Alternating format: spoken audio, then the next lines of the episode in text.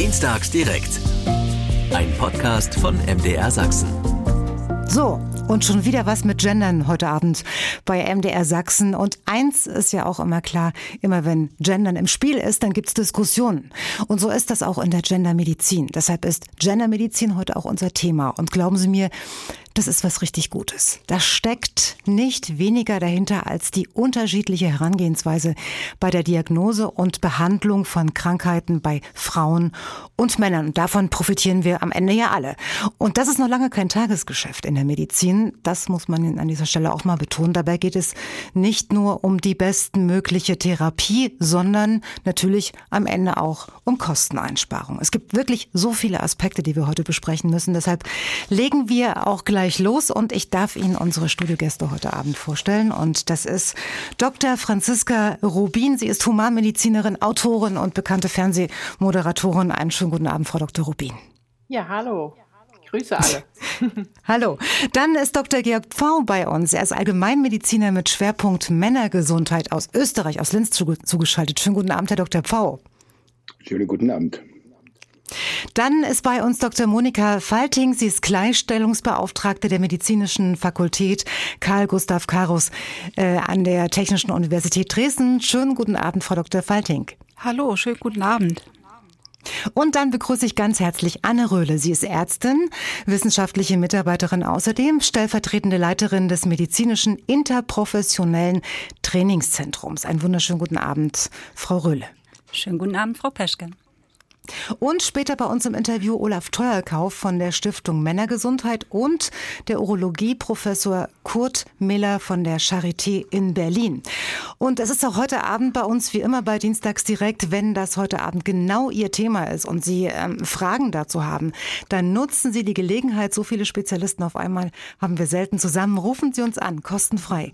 Die 0800 637 7272 oder schreiben Sie uns eine Nachricht über MDR Sachsenradio Zuerst einmal glaube ich, ist es auf alle Fälle hilfreich, nochmal die äh, Begrifflichkeiten zu klären, denn bei der Recherche ist mir aufgefallen, hm, das ist nicht immer so ganz eindeutig. Die einen sagen schnell mal Gendermedizin, aber Gendermedizin ist nicht gleich Gendermedizin. Dann heißt es geschlechterspezifische oder geschlechtersensible Medizin. Was ist denn nun richtig, Frau Dr. Rubin? Oh je. Da weiß ich gar nicht, ob wir jetzt die richtige gefragt haben. Also was ich weiß, ist, dass wenn man von Sex spricht, ja, also Sex ist ja. das Geschlecht, das ist das, was wir an Genen haben. Ob wir jetzt ein XY haben, wie die Männer oder 2X wie die Frauen. Und wenn man von Gender spricht, dann spricht man eigentlich davon, wie man sich sozial verhält, ja. Also das mhm. heißt, ob wir uns entscheiden, als Mann oder als Frau zu leben.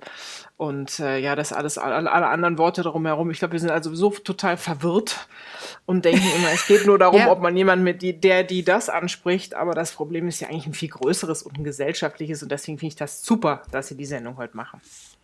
Wunderbar, Herr, Do Herr Dr. Pfau. Wie halten Sie es denn in Österreich? Sagen Sie jetzt einfach mal Gendermedizin oder sagen Sie, äh, was ich vorhin noch im Angebot hatte?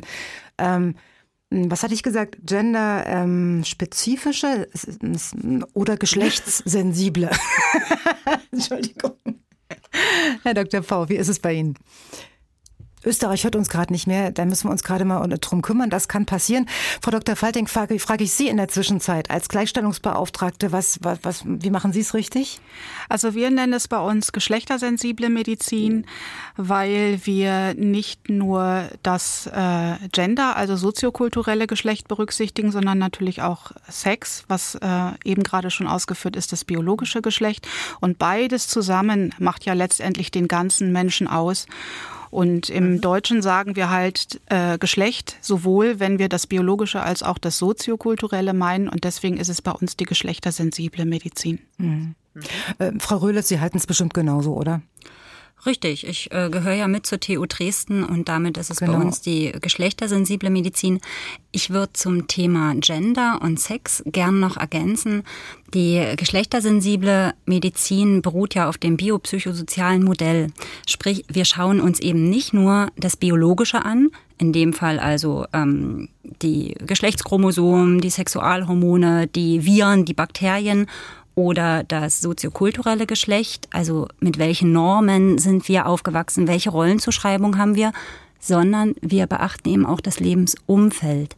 Ja, und mhm. das ist ein äh, ja, durchchaus Weites wichtiger Feld. Aspekt. der einfach mit ja. dazugehört äh, bei der Betrachtung genau. von Gesundheit und Krankheit. Und da gehen wir auch noch mal ganz detailliert später drauf ein. Ich will noch mal gucken, ob der Dr. Pfau inzwischen wieder da ist. Also ich höre Sie sehr gut. Hören Sie mich auch?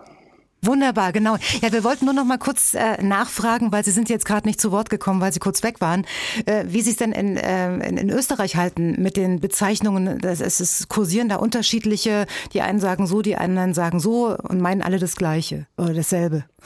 Ja, ja, so ist das. Also meine Vorrednerinnen haben das genauso gesagt, wie das auch in Österreich üblich ist. Also ja. egal, ob man das jetzt, wie man das jetzt nennt, äh, ob das jetzt äh, gendersensibel ist oder Gendermedizin oder ob das Gender das psychosoziale Geschlecht ist oder das soziokulturelle Geschlecht.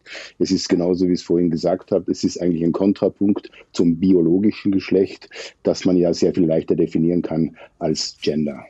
Ja, und was ich, ich will so total faszinierend da ja. finde, wenn ich dazwischen da quatschen Bitte, darf, bitte. Ähm, ja. Dass das Gender, deswegen sagen wir ja Gendermedizin, also jetzt so in meinem Fall, äh, also ja. sozusagen, ob wir uns als Mann oder Frau fühlen, ist noch wichtiger für Erkrankungen und vor allen Dingen, wie wir uns dann verhalten, ähm, als äh, was wir jetzt äh, auf unseren Genen quasi haben. Und äh, das ist auch für den Outcome, also ob ich überlebe, äh, oft entscheidender, als ob ich eigentlich als Mann oder Frau geboren wurde. Das ist faszinierend. Das, müß, das, das müssen Sie mir jetzt nochmal erklären, weil das ist ziemlich schwierig. Haben Sie ein schönes Beispiel für uns, Frau ähm, Dr. Rubin? Ja, also zum Beispiel, wenn wir jetzt beim Herzinfarkt sind, dann ist es zum Beispiel so, dass man weiß, also es gibt ja, äh, da kommen wir vielleicht später noch zu, also was, was sozusagen sowieso alles unterschiedlich ist bei Mann und Frau von der anatomischen Grundausstattung. Aber die Frau ruft später den Krankenwagen und ihr Mann ruft ihn leider auch so nicht für, so schnell für sie, wie eine Frau das für ihren Mann tut. Und dann kommt sie ins Krankenhaus. Das ist, sind meistens dann doch noch Männer gewesen, zumindest als diese Studien entstanden sind, ähm, kardiologische. Äh, und dann werden sie nicht so schnell in die Spezial Spezialeinheit überwiesen, aber einfach nur, weil sie Frauen sind oder eben so aussehen wie Frauen. Und ähm, das, das heißt, unser Verhalten beeinflusst manchmal gravierend, ob jemand schnell behandelt wird oder spät ins Krankenhaus kommt. Und Frauen zum Beispiel, äh, um beim Thema Herzinfarkt zu bleiben, gehen oft nicht in die Reha, weil sie denken, dass sie zu Hause die Familie versorgen müssen und haben dann auch wieder ein schlechteres Outcome, also ein schlechteres Überleben. Und das mhm. sozusagen diese Fakten, wie verhalte ich mich, sind viel wichtiger in der Medizin, als es oft be beurteilt und, und auch beobachtet oder festgehalten wird oder gar gar gelehrt. Bleiben wir doch gleich mal beim Thema Herzinfarkt, weil da ging ja, was die Gendermedizin anbelangt, ähm, eigentlich alles los. In den 80er Jahren ist langsam klar geworden, äh, dass es da unterschiedliche Symptome gibt. Ne? Ähm, dass, in den dass 80ern? auch diese also ich würde ja, mal sagen, äh, das ist erst in den letzten zehn Jahren bekannt geworden. Ah, die ersten, die hatten das schon äh, auf dem Schirm, aber man hat wahrscheinlich nicht drüber gesprochen. Nö, es hieß immer, das ist die Managerkrankheit. Das liegt natürlich auch daran, dass es dramatisch ist, wie viele Männer es dann davonrafft, schon in den 50ern. Ähm, mhm. Das hatte sehr viel Aufmerksamkeit, aber im Grunde sterben Frauen mindestens genauso häufig am Herzinfarkt wie Männer. Und, Und was glaube, welche Unterschiede hat man da beobachtet? Ja. Naja, dieses Bewusstsein, dass zum Beispiel die Symptome häufig anders sind, muss man sagen. Also Frauen bekommen häufiger, deutlich häufiger als Männer bei einem Herzinfarkt nur diese Übelkeit und den Schwindel und gar nicht so diese Vernichtungsangst, den, diesen Elefanten auf der Brust. Und dann ordnen sie es natürlich nicht so schnell dem äh, Herzinfarkt zu. Die gehen vielleicht sogar noch ins Bett, sagen, naja, übel ist mir ja öfter mal. Und das ist halt ein Problem, wenn man das nicht weiß, weil dann wacht man vielleicht nicht mehr auf. Und auch wenn man in die Klinik kommt, wird es nicht so schnell erkannt erkannt. Und äh, das finde ich ganz gut, dass da eigentlich viel Öffentlichkeit für gewonnen wurde in den letzten, aber ich würde mal sagen, ein, zwei Jahren. Also, dass mhm. das viel, ähm, dass Frauen das eher auf dem Schirm haben, wenn es mal passiert.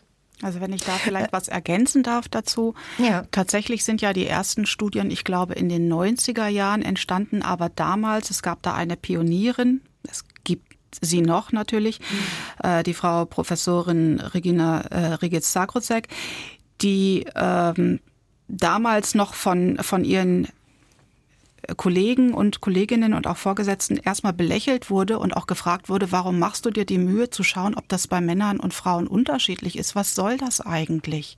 Und auf dieser Pionierarbeit fußt das, was jetzt in den letzten Jahren tatsächlich an medialer Aufmerksamkeit gewonnen hat mhm. und sich auch festgesetzt hat, äh, auch in einem, ich sage jetzt mal ganz salopp, Bevölkerungswissen. Also, dass wir tatsächlich jetzt auch hier darüber sprechen können, ganz offen äh, und viele Leute schon davon gehört haben, die uns jetzt zuhören. Und ähm, hier ist aber trotzdem noch anzumerken, dass es immer noch nicht ganz den Eingang in die medizinische Ausbildung gefunden hat. Und genau, in den das Lehrbüchern, ist ein Aspekt, ja. Das ist ein mhm. ganz wichtiger Aspekt. Wenn man in die Lehrbücher schaut, dann werden die Symptome, die Frauen beim Herzinfarkt vielfach erfahren, immer noch als atypisch beschrieben. Aber wie kann etwas atypisch sein, was die Hälfte der Bevölkerung so empfindet? Hm. Darauf werden wir noch mal ganz detailliert eingehen später in der Sendung auf alle Fälle, also wie es mit der Fortbildung ähm, aussieht. Ähm, äh, ich wollte an dieser Stelle gleich doch mal fragen, ähm, weil wir gerade beim Herzinfarkt angefangen haben. Betrifft das jetzt bestimmte Krankheitsbilder? Hat man da den Überblick oder kann man jetzt schon sagen, es betrifft eigentlich alles, was wir bisher wissen? Also ich kann da gerne was zu sagen, weil ich ja das äh, ja. Äh, sozusagen recherchiert habe und zwar weltweit für die bessere Medizin für Frauen. Ja. Ähm, es ist tatsächlich äh, äh, eigentlich Haare, Haare, Haare sträubend, also man haarsträubend. Man müsste sich die Haare raufen, wenn man das anschaut, weil das, was untersucht worden ist, und das ist das Herz, da stellt man dann plötzlich fest, eigentlich ist alles anders, ja. Also unsere Symptome mhm. sind anders, die Nebenwirkungen sind anders, die Risikofaktoren sind anders, die Diagnostik müsste anders sein, die Therapie müsste anders sein. Katastrophe. Und in dem Moment, wo man da überall reinschaut, und gerade Kanada und auch Österreich ist ja sehr weit vorne, da fällt einem auf, jede Erkrankung läuft eigentlich bei Frauen in gewisser gewisser Weise anders als bei Männern. Und nicht nur das. Die Medikamente haben durchaus viel mehr Nebenwirkungen und das zieht sich so durch. Also es gibt Erkrankungen, die sind sowieso häufiger bei Frauen als bei Männern, aber andere, also sagen wir, sagen wir mal, die, die, die Güte, der Mangel an Güte der Behandlung, das zieht sich durch alle Krankheitsfelder durch und es ist eigentlich wirklich sch schlimm. Ähm, Herr Dr. Ich gebe Ihnen total, Entschuldigung, Frau Peschke, ich gebe ja, Ihnen total ja. recht. Ähm, das zieht sich durch alle Krankheitsbilder, es zieht sich durch alle Fachbereiche. Ähm, mhm. Und es ist nicht nur so, dass Frauen andere Symptome haben, sondern auch Männer haben andere Symptome. Also wenn wir an die Depression denken, mhm. wenn wir an die klassischen Frauenkrankheiten wie Osteoporose oder rheumatische Erkrankungen äh, denken, ähm, ja, die werden bei Männern seltener diagnostiziert. Da wird uns immer beigebracht, die sind bei Frauen häufiger. Ich frage mich, sind die wirklich häufiger bei Frauen oder übersehen wir bei Männern einfach die Symptome? Und bei der Depression ist es ganz klar, Männer haben andere Symptome. Frau Dr. Rubin, Sie haben ja ein, ein Buch geschrieben, Die bessere Medizin für Frauen. Und in diesem Ratgeber äh, wenden Sie sich auch ganz speziell ähm, an die Frauen, weil das in der Medizin kaum berücksichtigt wird, dass es da Unterschiede gibt. Welche gibt es denn da? da gibt es unendlich viele Unterschiede. Und ich habe es dann sozusagen nach den verschiedenen Erkrankungen aufgegliedert. Und ich glaube einfach, dass ja. das für Frauen interessant ist zu lesen. Was, was ist denn da alles anders bei uns? Ja, also Geben sowohl uns mal ein Beispiel. ja. Oh, wo fangen wir denn da an? Suchen Sie eine also, Krankheit aus. ähm, ja, das Herz haben wir schon. Also wir, haben das Herz besprochen, dass das Verhalten anders ist bei Männern und Frauen. Aber was wir noch nicht besprochen haben, ist zum Beispiel, wir haben gesagt, die Symptome sind anders. Dann geht's aber weiter. Wenn ich in die Klinik komme, dann ist auch die Diagnostik muss anders sein. Also normales Belastungs-EKG, was da, also wo man immer so schick auf dem Fahrrad sitzt, das funktioniert bei Frauen gar nicht so gut, weil deren Gefäße nicht so dramatisch, sondern eher auf eine Länge äh, zusammen äh, sich verengen. Und dann ähm, geht es weiter, dass die ganzen Herzmedikamente einfach nicht so an ihnen getestet worden. Die sind ja in der Regel schon älter. Und dann gibt es da extrem viele Probleme und Nebenwirkungen. Genauso bei den Blutverdingern etc. pp. Und das zieht sich so durch. Oder es gibt auch klassische Erkrankungen wie die rheumatologischen Erkrankungen, zum Beispiel die ganzen Autoimmunerkrankungen, die ja deutlich mehr Frauen als Männer betreffen. Und die Frauen haben auch eine ganz andere Schmerzwahrnehmung zum Beispiel. Also vieles ist anders. Schilddrüsenerkrankungen viel häufiger, laufen ganz anders als bei Männern. Und ich glaube, es ist gut zu wissen, aha, das Medikament sollte ich lieber nicht nehmen oder das hat ne mehr Nebenwirkungen, aha, deshalb geht es mir nicht so gut. Und dann, was mir immer am Herzen liegt, ist zu sagen, probiert doch mal auch Natur Naturheilkunde oder naturheilkundliche Therapien dazu, weil gerade Frauen mögen die und sind auch besser empfänglich und machen das, ziehen das auch einfach richtig gut durch. Und ich finde, da liegen ganz viele Chancen und deshalb habe ich das sozusagen so zusammengestellt. Ähm, ja, aber im Grunde ja, betrifft es eigentlich fast alle Erkrankungen, dass bei Frauen was anders ist als bei Männern, mhm. was man beachten sollte. Sie, Sie haben gerade einen ganz wichtigen Aspekt äh, angesprochen, nämlich den, dass äh, Medikamente bisher eigentlich nur an Männern getestet worden sind. Ne? Äh, inwieweit hat sich da ja. schon was getan? Naja, also meines Wissens wenig. Ähm, es gibt zwar ein Gesetz, äh, aber das äh, betrifft nur äh, sozusagen staatliche Pharmaunternehmen. Und da geht es jetzt darum, die Problematik ist ja, dass man im Grunde mit männlichen Tieren anfängt. Also man fängt mit männlichen Zellkulturen an, geht mit männlichen Tieren, macht man weiter, also Mäusen dann und an anderen Tieren.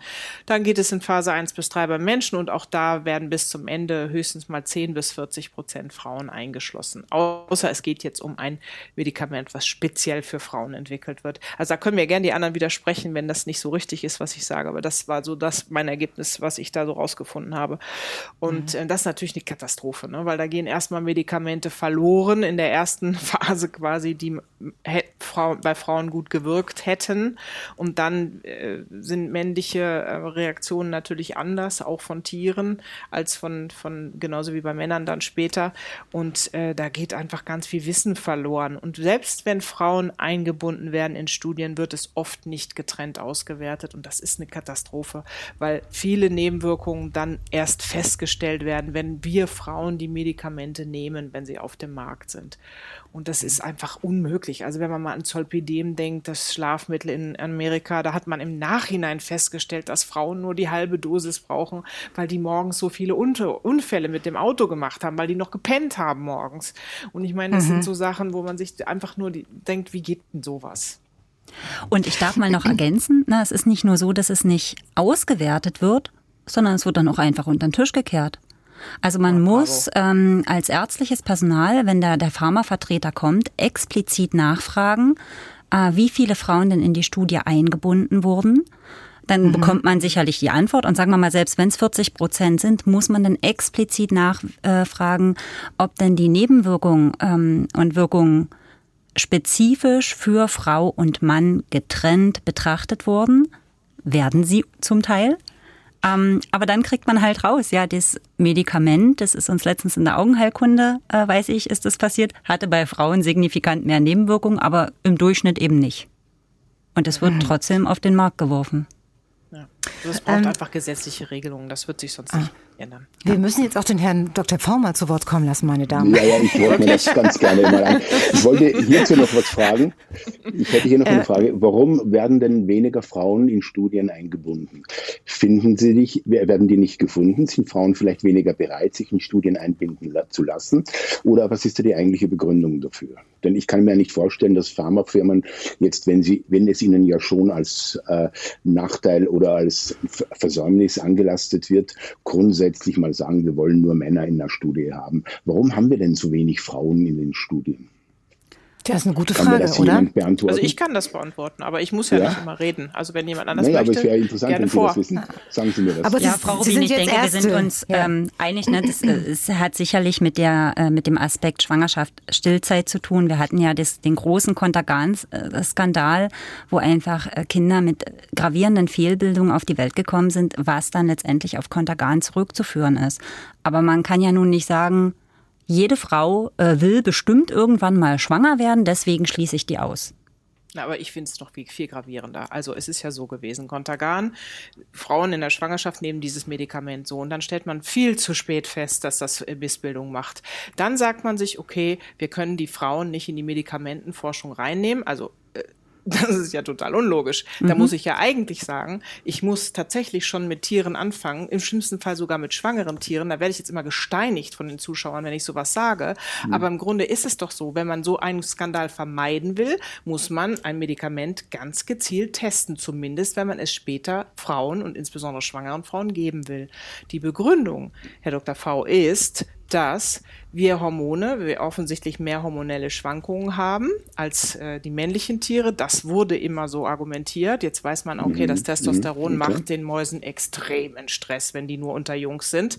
Das heißt, eigentlich ist das Argument schon veraltet, aber unsere Forschung ist veraltet. Das, was in den 80er Jahren äh, so empfohlen wurde oder festgesetzt wurde, machen wir bis heute. Wir, und, und die Pharmaindustrie macht das deshalb so gerne, weil es unheimlich bequem ist. Ich kann schwerer Frauen rekrutieren, insbesondere im gebärfähigen Alter.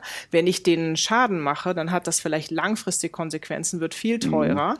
Ja, also das heißt, es ist natürlich ganz bequem und schick, die Frauen da auszuschließen, aber es ist einfach im, im, im Nachgang kann es zu einer Katastrophe werden, wie wir es bei Contagan gesehen haben. Mhm. Also es macht einfach keinen Sinn. Gut, also die Pharmafirmen haben Angst davor, dass sie da äh, belangt werden oder dass sie da Schaden verursachen. Ich denke, dass ja, die Versicherungskosten dann auch enorm hoch mhm. sein könnten für solche genau. Studien. Aber Frau Rubin hat völlig recht. Wenn das während der Entwicklungsphase nicht mit berücksichtigt wird bei den Testen, dann wird es hinterher zum Feldversuch kommen, wenn das Medikament in der Anwendung ist. Und dann erleben wir eine Situation möglicherweise, wie wir sie bei Contagan erlebt haben und hätten es aber im Vorfeld vermeiden können, wenn das während der Testphase schon ganz früh äh, beobachtet worden wäre. Mhm. Genau. Frau Dr. Rubin, das klingt jetzt, das, das, das klingt jetzt für mich, ähm, die jetzt so wenig äh, von, von Medizin äh, oder weniger versteht als Sie auf alle Fälle, ähm, jetzt den, den Eindruck, als ob es da wenig Hoffnung gibt. Nein, nein, es braucht nur ganz klare Regelungen. Es gibt ja diesen, diese Einsicht gibt es ja jetzt seit einigen Jahren, ne, dass Frauen äh, anders äh, beobachtet werden müssen als Männer, dass man sagen muss, okay, eine Frau ist kein kleiner Mann. jetzt machen wir mal, jetzt gucken wir mal, wie reagieren die, wie nehmen die das auf, wie viel Dosis brauchen die wirklich. Einfach das konsequent zu beobachten, festzuhalten und dann, das nennt sich Forschung, und dann es zu lehren, dass ein Arzt das lernt und nicht, wie meine Freundin, die Rheumatologin ist, zu mir sagt, ja, äh, ich habe dann schon irgendwie gemerkt, dass Methode Methotrexat bei Frauen, das muss ich wirklich noch anders einschleichen, also so ein starkes Rheumamedikament und so, dann denke ich, ja, das gibt's doch gar nicht. Wieso lernst du das nicht im Studium? Ich habe da noch auch im Studium nichts von gelernt, ja. Es kommt ja jetzt bald, aber es ist so unfair. Es wird, es ist einfach unfair. Und mhm. meistens trifft es leider die Frauen, manchmal die Männer. Vielleicht können wir das jetzt nochmal handelsüblich zusammenfassen. Und zwar, warum können Medikamente bei Frauen anders wirken als bei Männern? Kriegt man das in einem Satz zusammen? Naja, vielleicht in drei. Machen Sie es in drei. Okay, unser Darm ist ein Drittel länger, der, also die Passagezeit. Wir haben viel mehr, das kann uns viel mehr schädigen. Unsere Leber äh, verstoffwechselt manches schneller, das liegt am Zytochrom P450, anderes langsamer. Und wir haben deutlich mehr Mus weniger Muskelmasse, wir haben deutlich mehr Fett. Das heißt, der ganze Körper verstoffwechselt jedes einzelne Medikament anders als ein Mann. Und es gibt noch zehn andere Punkte, aber lasse ich mal. Und äh, wissen Sie was? Ich bin bei der Recherche äh, zu diesem Thema auf einen ziemlich, äh, für mich also sehr äh, auf interessanten Aspekt gestoßen. Und zwar äh, habe ich herausgefunden, dass die Corona-Pandemie die Weiterentwicklung der Gendermedizin regelrecht beflügelt hat. Markus Altfeld am Universitätsklinikum Hamburg-Eppendorf hat schon bei anderen Viruserkrankungen beobachtet. Generell ist es so, dass Frauen eine bessere initiale Immunantwort gegen diese Erreger entwickeln entwickeln als Männer, erklärt der Leiter der Forschungsgruppe Gendermedizin. Jetzt frage ich Sie, ähm, Herr Dr. Pfau, warum ist das so? Es scheint so ja. zu sein, dass Testosteron die Immunkompetenz vermindert.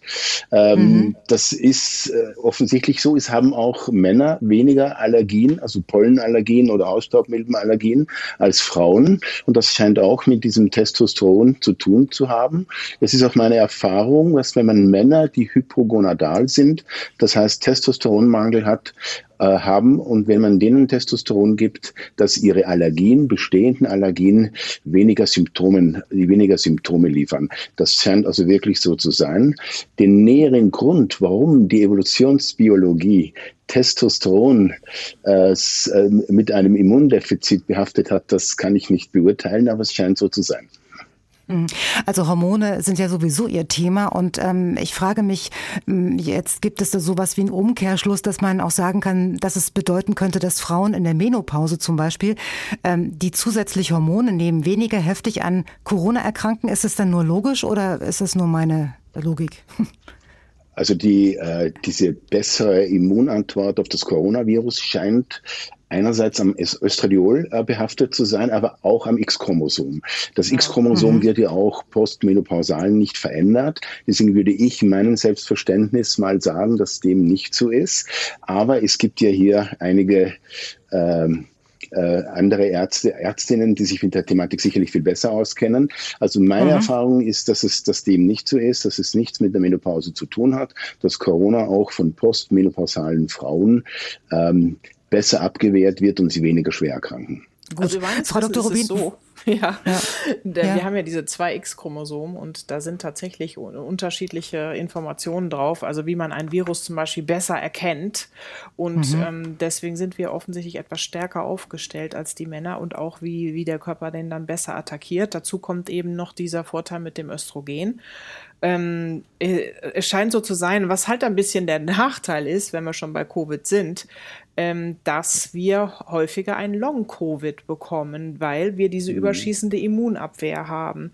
Und das ist tatsächlich unabhängig vom Alter. Deswegen würde ich sagen, es ist wahrscheinlich kein, kein Sinn, nicht sinnvoll, jetzt Östrogene zu nehmen, um Viren abzuwehren nach den Wechseljahren. Mhm. Ich sehe das eben ein bisschen differenziert, ja. Also ich würde da mhm. auch nur raten, wenn man wirklich Beschwerden hat, weil die Nebenwirkungen sind einfach da, ja, oder dass die Risiken. Ähm, und mhm. ansonsten gibt es ja auch noch viel, was man naturherkundlich machen kann, ne? auch Phytoestrogene etc. pp. Also gibt es ja tolle Möglichkeiten und auch pflanzliche Sachen. Man muss ja nicht immer gleich die chemische Keule schwingen. Meine Meinung. Lassen Sie uns trotzdem bei den Hormonen jetzt mal bleiben, weil äh, Herr Dr. Pfau ist sozusagen ähm, ja Spezialist. Er ist Allgemeinmediziner mit Schwerpunkt Männergesundheit. Sie sind ein, ein, ein, ein rarer Arzt, um es mal so zu sagen. Ne? Sowas gibt es nicht so oft. Weder in Deutschland noch in Österreich. Sind Sie sich dessen bewusst? Ja, also mit dem Background, den ich habe und vor allen Dingen so, wie ich es betreibe, äh, dass ich wirklich eine Männersprechstunde anbiete, das ist wirklich sehr selten. Aber es gibt natürlich die große Gruppe der Andrologen, die ja auch in diese Richtung tätig sind oder sein sollen. Also fühle ich mich jetzt nicht mehr ganz so als Rarität ähm, jetzt äh, versteht man ja ein, als Männerarzt landläufig den Urologen. Was ist, was ist der Unterschied zwischen Ihnen ähm, als, ja, Sie sagen, Sie, Sie sind Männerarzt und einem klassischen Urologen? Also der Unterschied, das ist, dass die primär die Urologie sich ja um die ableitenden Harnwege, nicht mal mal so sehr um die Nieren, aber um die ableitenden Harnwege kümmert und die Andrologie sich um alle jene Symptome und Krankheiten und Erscheinungsbilder rund um das Mannsein an sich. Also der Männerarzt an sich ist ja psycho, biopsychosozial tätig, ist nicht nur rein biologistisch tätig und mein Haupt, äh, meine Hauptfälle in der Praxis sind ja eigentlich eher psychosozial, also gehen sehr, sehr stark in Richtung Gender, psychosoziales Geschlecht. Also das ist vielleicht der große Unterschied zum Urologen, der sich mehr oder überwiegend biologistisch ausrichtet, während meine Praxis eher psychosoziale Ansatzpunkte verfolgt. Ich Warum bin ja auch gelernter so Sexualmediziner. Das heißt also, ja. ich habe auch diesen Background und ich habe auch sehr viele Frauen, weil ich hier zu sehr vielen Erkrankungen der Männer die Frauen dazu in die Praxis hole. Hm. Ähm, woran liegt es, dass es so wenige Ihrer Art gibt? Liegt es daran, dass man äh, damit das, kein kein Geld verdienen kann oder die, weil die ja, man kann Geld von alleine verdienen. Kommen? Ich glaube, äh, also ich bin sehr gut gebucht und ich glaube, es gibt einen großen Bedarf an Männerärzten. Die Männer fühlen sich angesprochen, wenn man sich als Männerarzt darstellt. Sie sagen, endlich ist jemand da, an dem man sich wenden kann, obwohl es sehr viele andere Ärzte gibt, an die sich Männer natürlich auch wenden können. Also das ist gar keine Frage. Aber sie werden angesprochen dadurch. Sie fühlen sich auch hier irgendwie aufgehoben. Und warum ist das so? Ja, ich glaube, ich weiß, ich weiß auch nicht äh, wahrscheinlich auch aus der Situation heraus. Es gibt ja sehr viele Gynäkologen und Gynäkologinnen, also Frauenärzte und Ärztinnen. Also ich glaube, dass halt doch die früher sehr männlich dominierte äh, Medizin sich, äh, die Männer haben sich für das eigene Geschlecht, glaube ich, nicht interessiert. Das ist, das ist meine Erklärung dafür. Wir haben heute schon gehört, dass die Medizin und die Forschung äh, sich in der Vergangenheit äh, am durchschnittlichen 75 Kilo Mann orientiert haben mhm. und dass diese Erkenntnisse automatisch auf Frauen übertragen wurden. Ähm, kann man damit aber nicht auch sagen, dass die Männer eigentlich immer klar im Vorteil waren? Sie haben es nur nicht genutzt? Ja, ich sehe das nicht ganz so. Ich sehe auch Krankheiten und Erkrankungen, wo die Männer eben auch unterrepräsentiert sind und auch missverstanden werden. Also äh, das ganz klassische Beispiel dafür ist die männliche Depression, die es ja so in dieser Terminologie ja fast gar nicht geben kann. Denn Männer wollen ja nicht depressiv sein und sie wehren sich ja dagegen, als depressiv ähm, äh, diagnostiziert zu werden. Also ich sehe schon sehr, sehr viele Themen auch bei mir in der Praxis, wo Männer eben wirklich lange suchen, einen Ansprechpartner zu finden und wo sie sich wirklich alleine gelassen fühlen. Das ist ihre Sexualität, ihre, die sexuellen Störungen, die aber ja sehr häufig nur Symptome sind und nicht eigentlich Erkrankungen. Und wie gesagt, nochmal die Depression, äh, die äh, ist bei mir wirklich ein, ein Klassiker, ist in der Praxis. Und die Problematik besteht mal primär darin, dass man den Männern überhaupt mal klar machen muss, dass sie an einer Depression leiden. Und das muss man so vorsichtig machen, weil die ansonsten gleich mal einen Schreck kriegen und sagen, alles möchte ich nur nicht depressiv sein und zu diesem Arzt gehe ich nicht mehr. Also wir haben schon bei den Männern auch ein Bedürfnis und äh, äh, ihre sagen wir mal, geschlechtstypischen Erkrankungen äh, zu erkennen und sich auch denen zu widmen. Mhm. Man weiß ja mittlerweile auch, dass, äh, dass Männer Wechseljahre haben, genauso wie Frauen. Ähm, wenn bei Frauen der Hormonspiegel sinkt, dann, dann gibt es Hitzewallungen, Schlaflosigkeit, die Haare gehen aus, das Risiko für Krankheiten steigt. Woran merkt es der Mann? Äh, der Mann ist, das ist, eigentlich ist es so, dass die kommen gar nicht mal so mit sexuellen Störungen, sondern die sehen ganz einfach, dass ihre Männlichkeit, also das, was sie halt definieren als Männlichkeit, nachlässt. Und das ist vor allen Dingen mal ein Energiedefizit, sowohl in der Arbeit als auch beim Sport, aber dann natürlich auch in der Sexualität, was sehr häufig erst beim direkten Ansprechen ähm, auch äh, akzeptiert wird. Die haben, sie sehen, dass ihre jetzt als Männer typisch konnotierten Eigenschaften schwinden und damit werden die sehr, sehr schlecht fertig. Männer wollen ja haben ein großes Problem. Ich glaube, das ist akzeptiert. Ein typisch männliches Verhaltensmuster. Defizite nicht erkennen zu wollen oder zu leugnen. Und umso mehr leiden sie aber drunter, wenn sie merken, es wird, es geht jetzt wirklich bergab. Und da ist möglicherweise schon auch die sexuelle Leistungsfähigkeit natürlich ein Leitsymptom, was aber nicht primär angesprochen wird. Die kommen zu mir und sagen, es ist eben alles anders geworden. Und das ist ja in Wirklichkeit viel früher, als man das kolportiert. Das ist ja nicht der alternde Mann. Man, es, es ist immer so, dass man, wenn man einen 40-Jährigen sagt, ja, mit 40 sind sie eben nicht mehr 20, dann haben die ein ganz großes Problem, äh, das zu akzeptieren, äh, weil sie sich noch sehr jugendlich und jung fühlen mit 40, was ja im Anbetracht der hohen Lebenserwartung heute durchaus auch stimmt. Aber in vielen Belangen sind die dann doch gar nicht mehr so jung.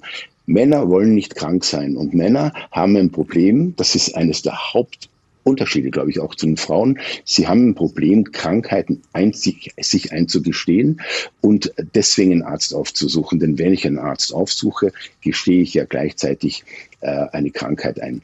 Sie kommen nicht mit Depression, sie kommen mit dem Burnout. Das ist eine Lassen typische Diagnose. Ja? Lassen, lassen Sie uns noch mal ganz kurz zusammenfassen, mhm. die Geschichte mit den, mit den Wechseljahren für Männern. Wenn ich mhm. Sie vorhin gefragt habe, ähm, also bei Frauen sind Hitzewallungen, Schlaflosigkeit, die Haare werden dünn, das Risiko für Krankheiten steigt.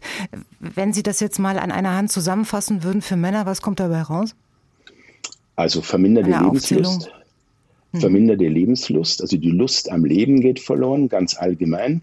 Es macht mir nicht mehr Spaß, was mir früher so großen Spaß gemacht hat. Das sind auch Hobbys und so weiter und natürlich auch die Verminderung der sexuellen äh, Kapazitäten. Das ist, glaube ich, sind die Leitsymptome, aber eben auch ein gewisses depressives, dystymes mhm. äh, äh, Verhalten. Sie sind eben das ganz einfach Verlust, Verlust, Verlust äh, der Lust am Leben. Das ist, glaube ich, das, was den meisten Männern dann äh, schon ein, äh, äh, zeigt, dass sie, dass sich was verändert. Und ja. das kann man dann auch als Wechsel bezeichnen.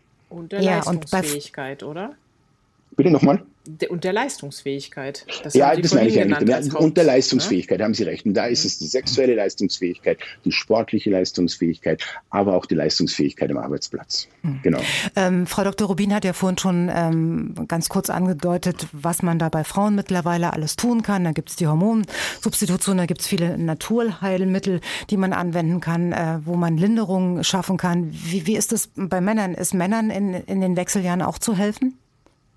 Ja, natürlich. Also man muss, muss man natürlich die Risikofaktoren evaluieren. Also zunächst mal haben wir auch hier die Lifestyle-Faktoren. der durchschnittliche Mann, der so in der fünften Lebensdekade ist übergewichtig, macht zu wenig Sport, schläft vielleicht zu wenig, trinkt zu viel Alkohol, raucht sehr häufig noch. Lassen Sie den Männern das Östrogen, dann werden sie so schön angenehm. Wie, wie, wie darf ich das verstehen? ja, ähm, ja, Männer haben ja mit zunehmendem Alter immer mehr Östrogene, Frauen ja, ja, eigentlich immer weniger. Das ist ein großer Unterschied zwischen den Geschlechtern. Und dieses Östrogen scheint gleichzeitig mit dem fallenden Testosteronspiegel schon die psychologische die psychologischen Eigenschaften, die psychosozialen Eigenschaften der Männer zu verändern. Und zwar in einer mhm. Art und Weise, wie das heute als angenehm und angepasst konnotiert wird. Das heißt, sie werden ganz sicher ein bisschen weiblicher, wenn man das so salopp sagen kann. Das typische männliche, also das männliche des jungen Testosteron gesteuerten Mannes, ja, dieses, was man äh, so landläufig als machoartig bezeichnet, das wird weniger. Während junge Männer große Probleme haben, Staub zu saugen oder den Frauen zu helfen, haben das ältere Männer gar nicht mehr. Oder ich sage nochmal, der junge Mann, der fährt halt bei Grün mit Vollgas los und weiß genau, dass er in 200 Metern wieder bei Rot bei der Ampel steht. Das machen halt die älteren Männer nicht mehr. Die werden vernünftiger und es scheint hier sehr, sehr stark diese psychotrope Wirkung des Östrogens eine Rolle zu spielen. ähm, ich weiß nur nicht, ob die Männer das so angenehm ich dachte, finden. Die haben das gelernt. Das, äh, meinen, das ist nämlich so, das kann man nicht so sagen, denn es gibt Beobachtungen, wenn man den Männern dann wieder ein Testosteron gibt und etwa einen Spiegel herstellt, der dem der, dem der 30-jährigen Männer entspricht, dann fahren die wieder bei Grün mit Vollgas los und stehen wieder in 200 Meter bei Rot bei der Ampel. Das aber, heißt, aber, diese Eigenschaften kommen wieder. Aber ich wollte gerade sagen, das ist doch jetzt, wenn das ein Mann hört, äh, der wird jetzt sagen, um Gottes Willen, gib mir mehr Testosteron, so will ich nicht werden. Ähm, Ganz gehen Sie auf solche Wünsche ein? Kann man das genauso substituieren und kann sagen, ich, ich warte mal noch ein bisschen, äh, bis es bei mir soweit ist mit dem Staubsaugen, ich möchte noch ein paar Jahre Spaß haben? Äh, nee, also so kann man das nicht sagen. Also man könnte theoretisch schon Testosteron geben, aber natürlich, also Testosterongabe und Testosteronsubstitution ist eine seriöse medizinische Disziplin und richtet sich nach ganz genauen äh, Reglements. Das heißt, es muss ein Testosteronmangel vorhanden sein und es müssen auch damit assoziierte Symptome vorhanden sein. Erst dann, äh, es muss auch mehrmals Testosteron gemessen werden. Also da gibt es schon, man gibt nicht einfach Testosteron einfach deswegen, weil man meint, er würde würde sich mhm. damit vielleicht wohler fühlen. Also nein, so geht mhm. das nicht. Aber theoretisch ist das so. Also man kann schon durch Testosterongaben im höheren Alter wieder das Verhaltensmuster eines alternden Mannes dem eines Jugendlichen angleichen, zumindest partiell. Mhm. Ähm, weil ich, weil ich weiß, dass immer viele Fragen kommen, gerade auch zu, ähm, zu den Wechseljahren oder der Menopause bei, bei Männern. Ähm, können Sie das nochmal ein bisschen altersgemäß eingrenzen? Wann geht's denn bei Männern los, genauso wie bei Frauen? Oder gibt's auch da Unterschiede? Ups. Jetzt wieder weg. Also es läuft weg. auf alle Fälle viel langsamer, gell? Bei den Männern fallen ja die Spiegel viel langsamer ab und deswegen ist es nicht so dramatisch wie bei uns. Schön, dass Sie einspringen. Ab welchem Alter geht's los, Frau Dr. Levin? ich bin ja kein, kein Androloge, aber ich glaube, es ist so, wie er sagte, mit 40 geht schon los. Aber es ist halt viel, viel flacher von der Kurve und ähm, deshalb, äh, ja, weiß ich nicht, gewöhnt man sich vielleicht besser an den Mangel als wir, gell? Bei uns geht's ja dann doch rucki zucki manchmal. Mhm. Ähm, also, kann man, man kann man irgendwie ver ja, Herr Dr. Paus, Sie sind wieder da. Schön. Man sagt, Frauen kommen mit 50 in den Wechsel, Männer mit 30. Ja, also das wow. wollen die Männer natürlich so gar nicht wissen, denn äh, es ist der höchste Testosteronspiegel ist etwa so mit 20, rund um das 20. Lebensjahr und es fällt dann ab und es hängt auch sehr stark von Lifestyle ab und das war ja die Frage, die vorhin gestellt wurde, was macht man denn bei Testosteronmangel? Also im Wesentlichen ist es mal das aller Wichtigste, die Leute mal ein bisschen auf ihren Lifestyle aufmerksam zu machen. Denn Übergewicht, Bewegungsmangel, Nikotin, Alkohol, alles Dinge, die Testosteronmangel verstärken.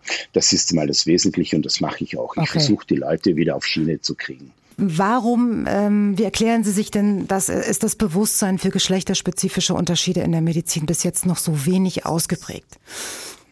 Also ich gehe davon aus, dass es daran liegt, dass äh, diese geschlechtersensiblen Unterschiede also ob sie jetzt geschlechtsabhängig sind oder auch geschlechtsspezifisch. Das heißt, entweder verstärkt bei einem Geschlecht vor, äh, vorkommen oder aber ausschließlich bei einem Geschlecht noch gar nicht so sehr in der Lehre verankert sind.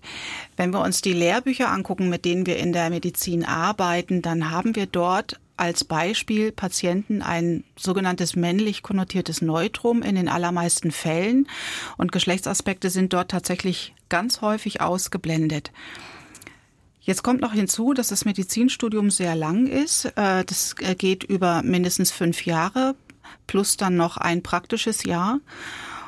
Und äh, es ist sehr, sehr vollgepackt mit Wissensinhalten. Wir müssen halt äh, bedenken, dass die medizinische Forschung und äh, der Fortschritt in, in medizinischen Wissen ja auch nicht halt nimmt. Es ist so viel hinzugekommen in den letzten Jahren, was alles ins Medizinstudium hineingepackt wird, was noch zusätzlich mit bedacht werden muss.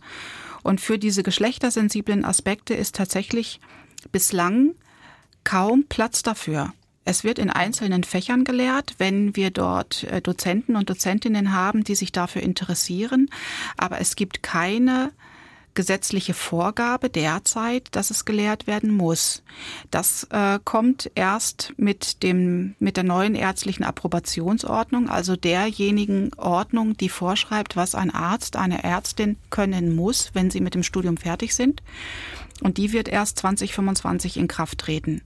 Dann muss es tatsächlich auch aufgenommen sein in das Studium und muss dort strukturell äh, implementiert auch unterrichtet werden. Aber wie gesagt, das dauert halt noch bis dahin, das ein paar Jährchen. Und ich hoffe aber, dass wir bis dahin noch mehr Wissen anhäufen können und auch mehr noch das Bewusstsein dafür schärfen können, so dass es dann nicht nur gelehrt wird, weil es eine Aufgabe in dem Regelwerk ist, sondern weil es tatsächlich auch im Bewusstsein angekommen ist, dass es einfach so sein muss, um die Medizin auch für die gesamte Gesellschaft und die gesamte Bevölkerung relevant zu machen. Nun ist ja hm, das die eine Seite der Medaille, die andere ist ja, dass äh, auch Ärzte in ihrer beruflichen Laufbahn ja permanent Weiterbildungen machen müssen, um diese, diese Weiterbildungspunkte zu sammeln. Wie, wie groß ist denn da das Angebot, ähm, sich auch auf dieser Schiene weiterzuentwickeln und weiterzubilden? Gibt es da schon genügend Angebote oder sagen Sie auch da reicht's vorne und hinten nicht?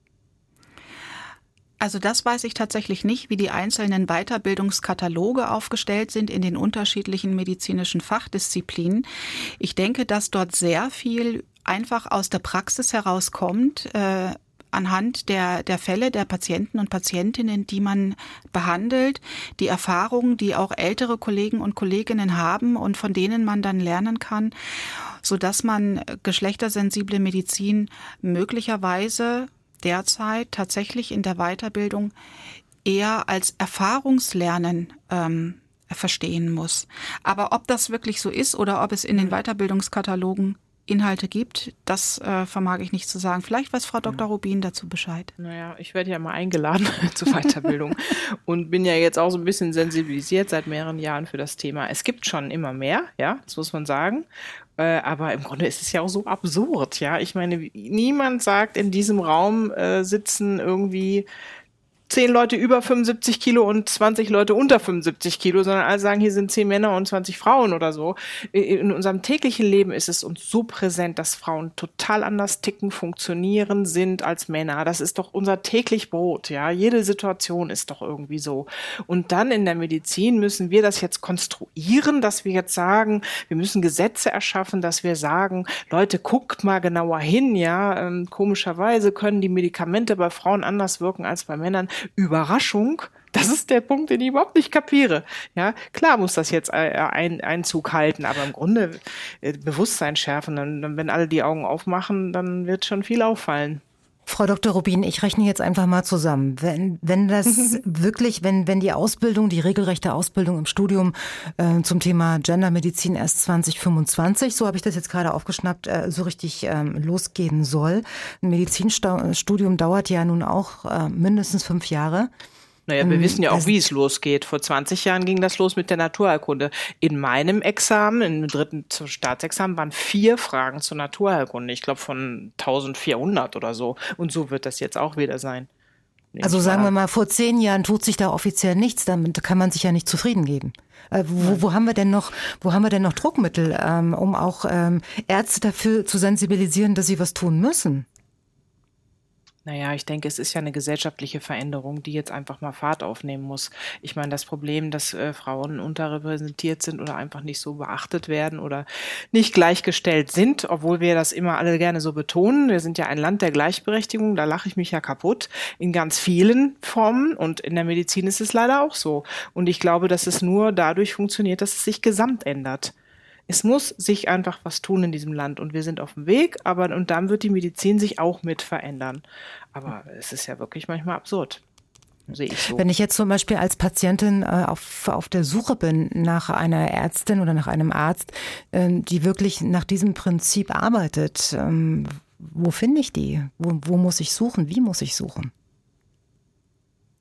Naja, also ich denke, wir haben ja schon zum Beispiel einen guten Männerarzt in unserer Runde. Da habe ich ja jetzt gerade gelernt, als Mann, wenn es mir nicht so gut geht, auch was Depressionen anbetrifft und nicht nur Sexualstörungen, dann kann ich mal zu einem Andrologen oder zu einem Männerarzt gehen, weil der das einfach kennt, ja. Der weiß das ganz genau, wie das alles abläuft und kann mich natürlich ganz anders vor auffangen und auch anders das mit mir ansprechen, wenn ich das brauche. Und äh, ich meine, dass äh, es gibt äh, so ganz klare Untersuchungen dazu, dass Frauen bei Frauen Frauen in der Regel in den besseren Händen sind, weil Frauen natürlich auch da ein bisschen sind. Frauen sind übrigens als Ärztin auch generell genauer im Durchschnitt. Ja, das heißt jetzt nicht, dass es nicht ganz tolle männliche Ärzte gibt, das ist völlig klar. Aber wenn ich mich als Frau falsch behandelt fühle, kann ich da mal mit einer Frau versuchen. Und ansonsten muss ich ganz ehrlich sagen, immer aufs Bauchgefühl hören. Wenn ich das Gefühl habe, mein Arzt hört mir gar nicht zu und es ist schwer für die Ärzte zuzuhören, weil heutzutage ist das Gespräch einfach total niedrig bewertet. Das ist ein großes Problem. Aber wenn ich mich da nicht zu Hause fühle, dann muss ich auch sagen, nee, ich brauche jemand anders, der das anders macht und dann so mutig sein, danach zu suchen. Lohnt es sich eigentlich ins Ausland zu schauen, ähm, Frau Dr. Falting? Äh, es, ich, ich denke ja. Wir wissen zum Beispiel äh, aus den USA im Bereich Kardiologie, dass dort in der Ausbildung schon heute äh, gelehrt wird, dass äh, zum Beispiel der Herzinfarkt oder überhaupt kardiologische Erkrankungen bei Männern und Frauen sich anders präsentieren mit anderen Symptomen, dass die Therapien unterschiedlich sein müssen. Dort ist es mittlerweile eine Selbstverständlichkeit und wenn eine Frau in die Notaufnahme kommt, weil sie Symptome hat, äh, die für eine Frau und einen Herzinfarkt spezifisch sind, dann wird das dort auch erkannt. Ich kann Ihnen tatsächlich nicht sagen, was dort in den Weiterbildungs- oder Ausbildungskatalogen der Unterschied ist. Ich weiß aber, dass es dort äh, bereits gelehrt wird. Also wir können uns da durchaus einiges, einiges abschauen. Natürlich können wir nicht jetzt von unseren Patienten und Patientinnen verlangen, wenn sie sich äh, unwohl fühlen und glauben, es ist ein Herzinfarkt, dass sie dann das Flugticket in die USA buchen. Das sollte natürlich jetzt nicht sein. Aber für uns in der Ausbildung gibt es natürlich schon auch Vorbilder im Ausland. Und vielleicht noch ein Hinweis. Es gibt eine Fachgesellschaft für geschlechtersensible Medizin. Äh, die gibt es auch schon seit, ich glaube, mindestens 20 Jahren, wo Ärzte und Ärztinnen verschiedenster Disziplinen äh, drin sind, die eben in ihrem jeweiligen Fachgebiet auch geschlechtssensibel Aspekte adressieren und darauf in ihrem jeweiligen Fach schauen. Meinen Sie an der Charité in Berlin? Nee, ich meinte tatsächlich äh, jetzt nicht das Institut äh, an der mhm. Charité in Berlin, sondern ich meinte eine ärztliche Fachgesellschaft. Es ist ein Verein, die Deutsche Gesellschaft für ähm, geschlechtssensible Medizin. Mhm. Ähm, darf ich Sie fragen, ob es vielleicht ähm, so, so, Vergleichsstatistiken gibt, wo man erkennen kann, ähm, wo Deutschland in puncto Gendermedizin im internationalen Vergleich steht? Wer lacht? Frau Dr. Rubin lacht, oder? Ja, klar. Ja. ja, ich kann verstehen, dass sie lacht, weil ich muss ganz ehrlich sagen, ich habe das nicht nachgeguckt, weil ich mich auch ein wenig vor dem äh, Ergebnis fürchte, wenn ich das sehe. Also ich glaube, wir stehen da nicht besonders gut da. Ich weiß aber nicht, wie, wie viele andere Länder es gibt, die ebenfalls dort nicht gut aufgestellt sind oder vielleicht sogar noch schlechter als Deutschland. Aber es kann jedenfalls äh, für unseren Stand noch nicht so gut sein, wenn wir diese Diskussion hier führen. Ja, und also wir sind nicht nur ganz hinten, sondern wir bauen auch ab. Das ist halt das Dramatische, ja. Also wie Sie vorhin angesprochen haben, die Frau Professor Regitz hat ja vieles bewirkt. Die war auch schon bei mir in der Sendung vor, weiß ich was, 15 oder 20 Jahren. Aber äh, wirklich, wir können nach Kanada und nach Österreich gucken. Und ähm, alle anderen können davon quasi lernen, aber wir sind wirklich ziemlich weit hinten, auch äh, was andere europäische Länder anbetrifft. Und das finde ich schon sehr, sehr schade. Ich möchte jetzt nicht so negativ jetzt ähm, aus, aus der Geschichte rausgehen. Äh, äh, gibt es trotzdem irgendwo einen Hoffnungsschimmer, wo Sie sagen, ähm, wer jetzt unbedingt was oder mehr darüber wissen will, der muss sich da und dahin wenden? Jetzt nicht als Patient, sondern vielleicht sogar als Arzt oder Ärztin? Naja, ich glaube, als Ärztin und auch als Studierende, da hat man ja mittlerweile seine Möglichkeiten, ja, also äh, Google zum Beispiel oder seine Gleichstellungsbeauftragten, äh, seine Fort- und Weiterbilder. Also da schaut man einfach mal ins Internet und beliest sich. Mittlerweile gibt's ja auch wirklich viele Nicht-Fachliteraturbücher, wo also jeder lesen kann, wie geschlechtssensible Medizin funktioniert. Und es gibt auch die ersten Fachbücher dazu. Ähm, das ist, glaube ich, gar nicht so kompliziert. Ich glaube, komplizierter wird es tatsächlich für die Patienten und Patientinnen, wenn die wirklich explizit ähm, einen Ansprechpartner suchen, der sich mit geschlechtssensibler Medizin auskennt.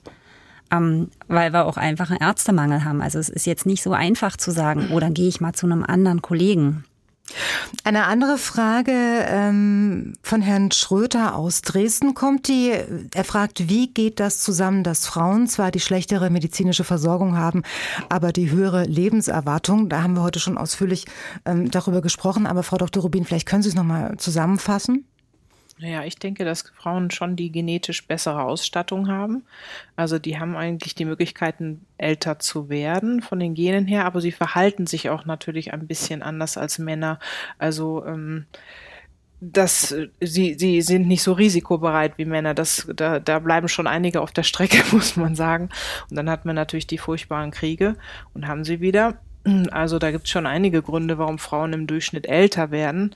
Äh, die genetische Ausstattung ist auch unbedingt zu nennen, ne? weil diese zwei X-Chromosomen, also den Männern fehlt ja quasi mit dem Y ein Stück und Frauen können gerade genetische Erkrankungen besser ausgleichen als Männer, weil sie eben auf den zwei Xen, die können sozusagen das gute X ab anschalten und das schlechte X abschalten. Aber wenn bei den Männern ein Problem auf dem X liegt, dann haben die einfach mal ein Problem, weil das Y kann das nicht ausgleichen.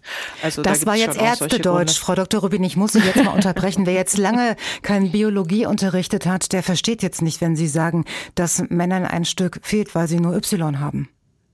Naja, wir haben halt äh, die unsere Geschlechtschromosomen, da haben die Frauen halt zwei Xe. Die sehen auch wirklich aus wie zwei Xe, ja. Und dem, dass dem mhm. Y ein Stückchen weniger hat als ein X, das kapiert ja eigentlich jeder. Und das Problem ist einfach, dass auf dem X viel, viel mehr Chromosomen liegen, ja, als auf dem Y. Und deswegen kann das eine das andere ausgleichen, wenn da was nicht passt, weil die sind ja immer in Zweierformen unterwegs. Aber vielleicht mhm. wird das auch zu weit. Auch die geschlechtersensible Medizin, über die wir heute Abend sprechen, ist ja letztendlich nur ein Aspekt einer wirklich individuellen oder individualisierten Medizin, die sich den Menschen anschaut, der mhm. mit einer Frage um Hilfe äh, sucht.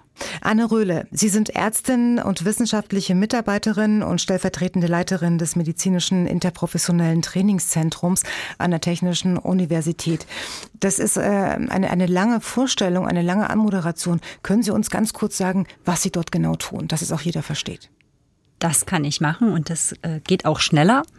Ähm, das MITS, also ganz kurz, das MITS, das ist ein Skills Lab und das ist nichts anderes als ein Trainingszentrum, wo Studierende der Humanmedizin, der Zahnmedizin und mittlerweile auch der Hebammenkunde äh, regelmäßig zu Besuch kommen und einfache ähm, Tätigkeiten trainieren, die sie ja in ihrem Berufsleben brauchen werden. Und das fängt an beim Blutabnehmen am Modell oder an sich gegenseitig und hört auf zum Beispiel bei der ärztlichen Leichenschau, aber auch äh, wie begleite ich eine spontane natürliche Geburt oder wie erhebe ich eine Anamnese, wie teile ich eine Diagnose mit. Das sind die Sachen, die die Studierenden bei uns strukturiert und im geschützten Rahmen entweder an Modellen, an sich gegenseitig oder auch mit Simulationspersonen lernen. So, und jetzt kommt toll, natürlich oder? Das hat es früher ja. nicht gegeben. Das ist richtig großartig. Und da muss man einfach auch mal eine ja. Lanze für Dresden brechen. Also ähm, alle, die hier zuhören und gerne Medizin studieren wollen, dann doch bitte in Dresden, weil natürlich gibt's äh, viele Trainingszentren mittlerweile in der Art. Aber Dresden hat da schon ein Alleinstellungsmerkmal dahingehend, dass wir damit im zweiten Semester anfangen und erst im zehnten Semester damit aufhören.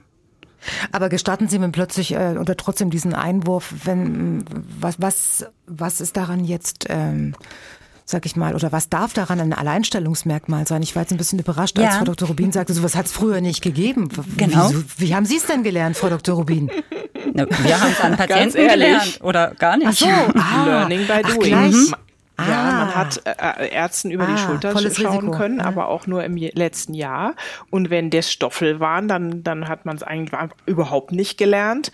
Und ich erinnere mich ganz genau in der Gynäkologie, wie sie mich das erste Mal mit diesen Metalldingern da reingeschickt haben und haben gesagt, ähm, jetzt machen Sie mal die Untersuchung, als hätten Sie das schon hundertmal gemacht. Ja, also eine, einfach eine Vorsorgeuntersuchung bei einer Frau. Das weiß ich noch ganz genau. Also das, das, das war nicht in Ordnung immer. Und äh, man macht, man man macht es dann und man wird auch ein Tough Cookie, ja, also man zieht auch dann vieles durch, aber auch gerade Diagnose mitteilen, also da hat, lernt man mehr zu Hause im Umfeld, hoffentlich Sozialkompetenz, als man früher im ja. Studium gelernt hat. Katastrophe. Frau ja, Röhle, das Alleinstellungsmerkmal für Dresden ist einfach, es ist verpflichtend im Studium. Ja, es ist nicht ah, fakultativ ja, okay. äh, wie an vielen anderen Universitäten, sondern das hört sich sehr vernünftig an. Ja. ja. Äh, ähm, Frau Rülle, jetzt kommt natürlich die Frage aller Fragen, die unseren, zu unserem Thema heute passt. Inwiefern spielt denn nun geschlechterspezifische Medizin bei Ihrer Tätigkeit eine Rolle? Also mal unabhängig jetzt von der spontanen Geburt. Naja, also ist super, dass Sie ausgerechnet die Geburt ansprechen, weil ähm, ja immer gesagt wurde, die Frauenmedizin, das ist so die Bikini, die Geburtsmedizin. Ja, darauf wurde das ja immer reduziert. Mhm. Ähm, und aber geschlechtssensible Medizin ist ja viel mehr. Und ich bin tatsächlich über meine Tätigkeit als stellvertretende Gleichstellungsbeauftragte dazugekommen, weil ähm, Gleichstellung, also das, was, wo wir sagen, das fokussiert auf das Lebensumfeld, ja, das gehört halt zur geschlechtssensiblen Medizin. Und in meinem oder in dem Bereich, wo ich arbeite, das ist wie Frau Rubin erst sagte, ja, es gibt nicht das eine Fach, wo wir geschlechtssensible Medizin lernen wollen, müssen, können, sondern es kommt mhm. überall mit rein. Und zum Beispiel haben wir eine Station, äh, Basic Life Support, also wie reanimiere ich, wie mache ich eine Herzdruckmassage bei einer leblosen Person, wo ich festgestellt habe, ja, die atmet nicht, jetzt muss ich anfangen mit Herzdruckmassage.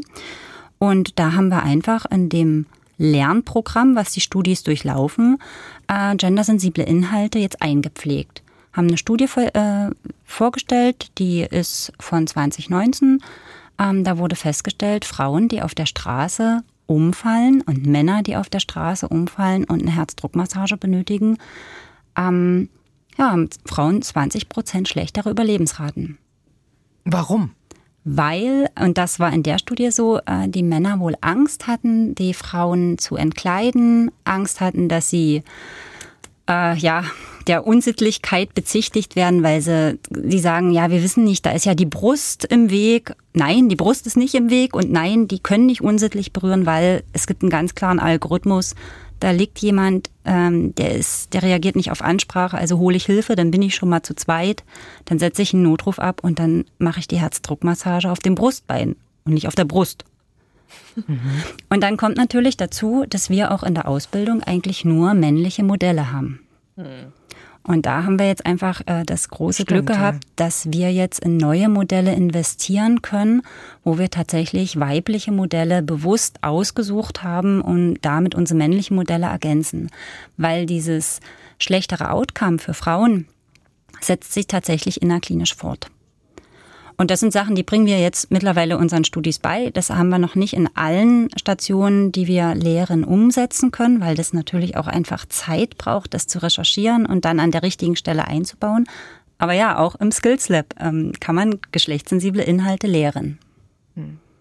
Also sieht dieser, dieser Erste-Hilfe-Torso immer noch aus wie vor 30 Jahren, ja? Ja, das männlich konnotierte Neutrum, genau. Ähm, oberkörperfrei ist ein äh, junger männlicher ja, jung, männlich ja, okay. und äh, Geschlechtsteile gibt's nicht zudem. Ja, ja, ja.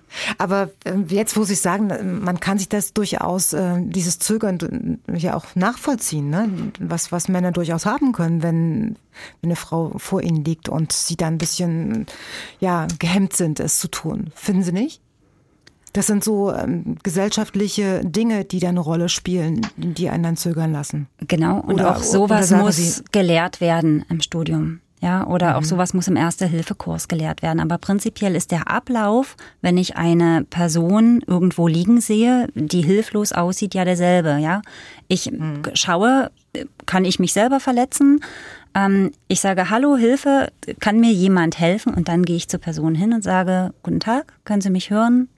Ähm, reagiert sie, wenn ich sie anfasse? Und dann bin ich ja im Idealfall zu zweit. Mhm. Und, und welches Feedback bekommen Sie denn dann von Ihren Studierenden oder von Ihren Studenten?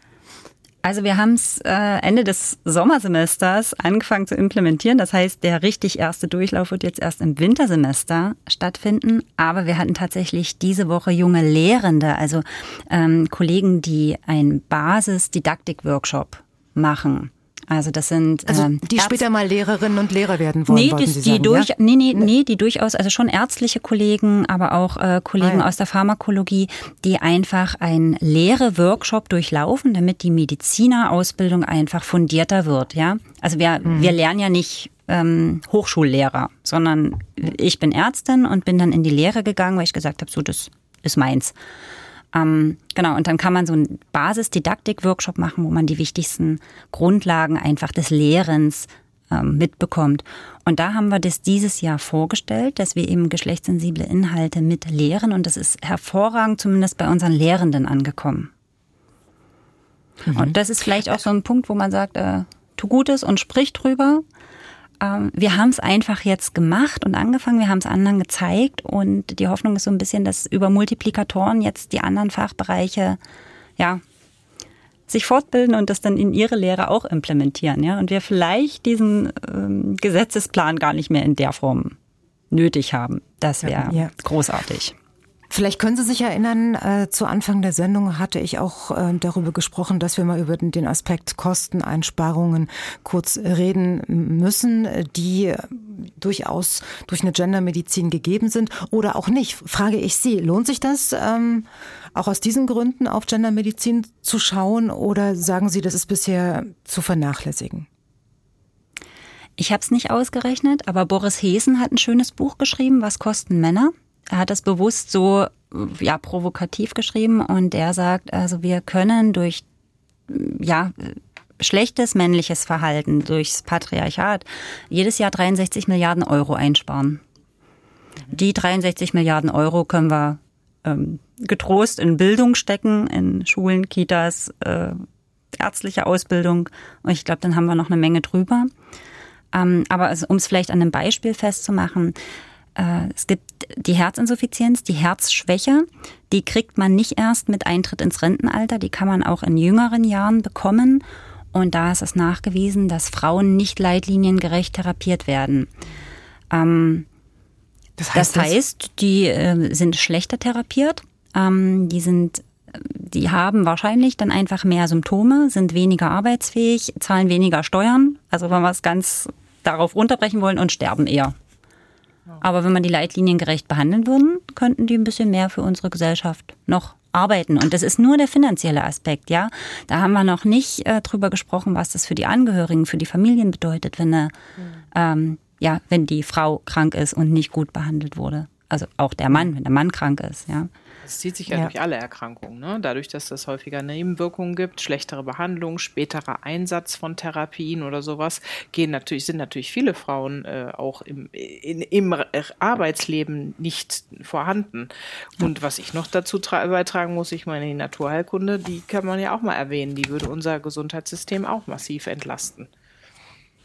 Also wir können nur sparen mit geschlechtssensibler ja. Medizin. genau. Ähm, äh, Herr Dr. Ähm, v, ich möchte noch mal einen, einen Versuch wagen, Sie zu kontaktieren. Mal sehen, ob die Leitung das jetzt noch mal hergibt.